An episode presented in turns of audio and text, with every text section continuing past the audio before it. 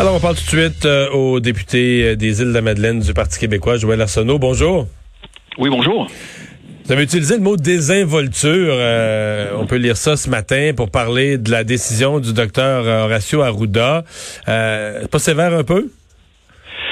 Ben, je sais pas. Quel est le synonyme que je pourrais utiliser? Mais vous n'avez pas aimé qu'il soit en voyage. La, vous n'avez pas aimé qu'il soit en voyage la semaine avant le, le début de la crise? Ben, en fait, on n'a pas compris. Euh, pourquoi, euh, au moment où l'ensemble des différentes provinces canadiennes et des États occidentaux là, se préparaient à une pandémie, euh, le docteur Arruda était dans une conférence pour, pour traiter du, du cannabis et en a pour prendre une petite vacance. Ouais. Alors moi, moi je, je, ne, je ne lance pas d'accusation, mais j'aimerais des explications, à savoir s'il était conscient de ce qui s'en venait chez nous, parce que on, a peut-être perdu quelques semaines d'organisation, puis avec les résultats qui sont ceux qu'on voit aujourd'hui, plus de 5000 mm. morts. Euh, et peut-être que, euh, tu sais, dans des situations de crise, on peut se dire que euh, chaque jour, chaque semaine compte. Mm-hmm. Quand il est question de s'organiser, par exemple, pour avoir du matériel de protection, mm-hmm. entre autres. Ouais. Parce que lui semble dire qu'il n'y a pas d'impact, qu'il y avait des adjoints, etc. Mais si on a si on a commencé à prendre des décisions difficiles à partir du 11-12 mars environ, euh, lui était en vacances jusqu'au 8 à l'étranger, on peut penser que la semaine d'avant, on devait être en mode préparation des scénarios. Je sais pas, est-ce que ça se fait à distance? Ben, moi, j'espère qu'on est, on était en mode préparation, mais, mais ce qu'on sait, c'est qu'on l'a pas été de toute façon assez rapidement, puisque euh, on était en queue de peloton lorsqu'il a été euh, question d'acquérir du matériel de protection. On a parlé des masques, on a parlé euh, également des écouvillons, on a parlé de, de, de en fait, d'une série même de, de, médicaments aussi. On a dû obtenir l'aide, je vous le rappelle, de l'Alberta qui était en avance sur nous.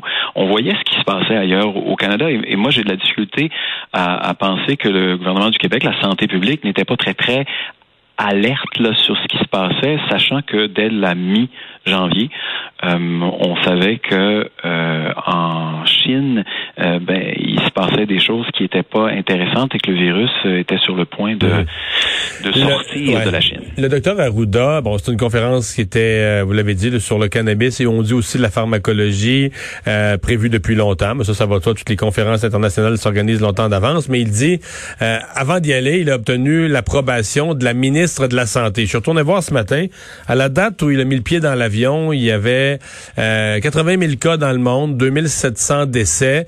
Euh, la pandémie avait atteint 40 pays. Est-ce que la ministre de la Santé euh, faisait bien à ce moment-là de, donner le feu vert au départ de son directeur de la santé publique? Mais encore une fois, moi, je pense que ces, ces décisions-là, euh, c'est aux, gens impliqués d'y répondre. Quelle information possédait-il pour prendre des décisions comme celle-là? Mais je vous dirais, là, vous allez comprendre que si on est pompier, là, puis qu'on voit qu'il y a un feu qui couvre dans la maison, c'est pas le temps d'aller chercher un café chez Tim Hortons. Et, là, on a l'impression que le feu couvait, euh, il y avait des signes avant-coureurs. Peut-être que dans le grand public, on le sentait pas vraiment, mais j'ose espérer que le ministère de la Santé et la Santé publique étaient très, très au fait des toutes dernières informations à travers de, par le monde. Et euh, sinon, ben, ben là, euh, comment se fait-il qu'on n'était pas au courant qu'une telle, euh, un tel raz de marée allait nous, nous frapper quelques semaines plus tard? Mm-hmm. On a l'impression que ce matin, à l'Assemblée nationale, tout parti confondu, on commençait à poser un peu plus de questions sur la préparation. Monsieur Legault a dit que ces questions-là étaient illégitimes, que son gouvernement avait fait le maximum, ça a été difficile à gérer, il avait dû prendre des décisions euh, courageuses, mais on a senti que l'opposition posait plus de questions sur le niveau de préparation, sur l'avant. Tout à fait. Mais je pense que une fois qu'on a saisi l'ampleur de ce qui s'en venait euh, vers le 9 mars et puis qu'on a mis en place des moyens justement euh, pour enrayer la propagation de la, pandémie. Les choses se sont mises en place rapidement, les décrets sont tombés, bon, euh, on a mis Québec sur pause et ainsi de suite. Là, ce qui est questionné un petit peu, c'est les préparatifs. C'est les deux mois qui se sont écoulés euh, entre entre la mi-janvier et la mi-mars où on se dit, est-ce que quelque part on était un peu euh, en somnolence et puis qu'on qu'on a finalement pas eu cette capacité ou cette rapidité de réaction mmh. Pour être euh, bien outillé euh, pour faire face à la pandémie. S'il y a eu faille de préparation, est-ce que ça inclut euh, faille de préparation dans les CHSLD, dans votre esprit? Ben absolument. On, peut penser que, et on le sait parce que le gouvernement à un moment donné en a fait mention durant la crise, on est venu à quelques jours de manquer de matériel de protection, des masques notamment. On sait également, on l'a découvert euh, durant la crise, euh, qu'il y avait eu des transferts de patients infectés des hôpitaux vers les CHSLD. On a eu des transferts aussi, même dans une même journée, d'équipes de soins ou en tout cas de personnel de soins d'une zone froide à une zone, chaude et vice-versa. Euh, des pratiques qui avaient été interdites ailleurs, notamment en Colombie-Britannique, qui sert d'exemple au Canada parce qu'ils ont été frappés les premiers et ils ont su mettre un ils ont pris le contrôle vite là. Exactement. Alors, il y a des pratiques qui étaient utilisées ailleurs qu'on n'a pas mis en place euh, chez nous. Alors, je pense que ces questions-là, elles sont légitimes, euh, puis qu'il faudra à un moment donné, ne serait-ce que pour en tirer des leçons, il euh, faudra aborder les questions de front. Bon. Voilà, pour ça, je m'adresse maintenant aux députés euh, du porte-parole en santé du Parti québécois, aux députés des îles de la Madeleine.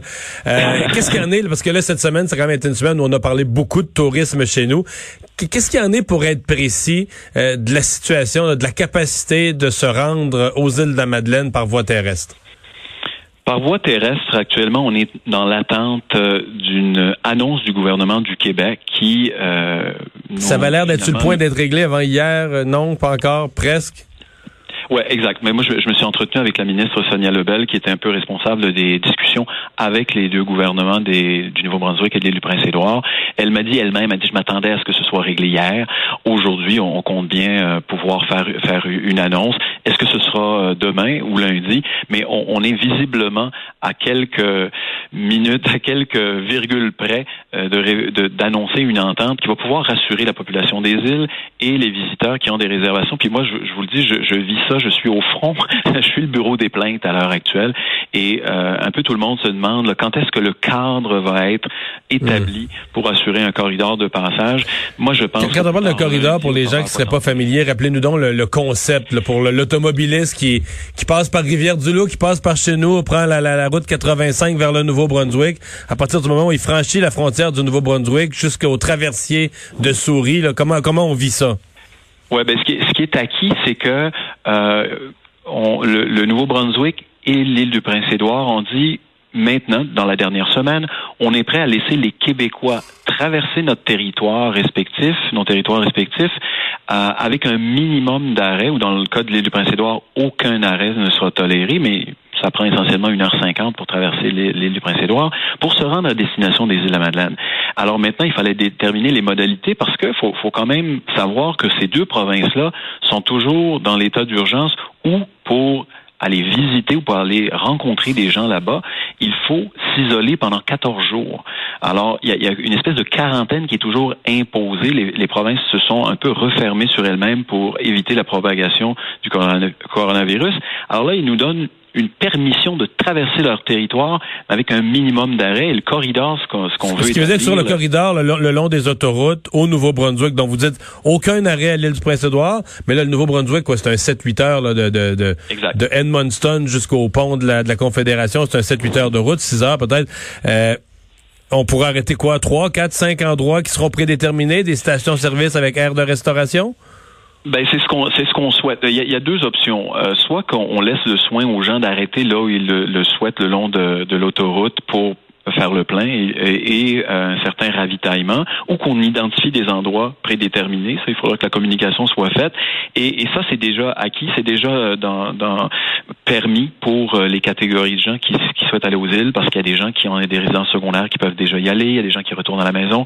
Euh, bon, il y a aussi les travailleurs des services essentiels. Si on ajoute la catégorie touristique, on va éviter qu'ils aillent faire du tourisme le long de la route au Nouveau-Brunswick. Donc, la question épineuse à l'heure actuelle, qu'il faut régler le plus rapidement possible, c'est la question de pouvoir passer une nuit dans un hôtel au Nouveau-Brunswick. La route étant longue à partir de Montréal, euh, plusieurs ne souhaitent pas la route de nuit. Ça, fait combien, mettons, de Montréal au traversier? C'est un 4 de 11, 12 heures, 13 heures?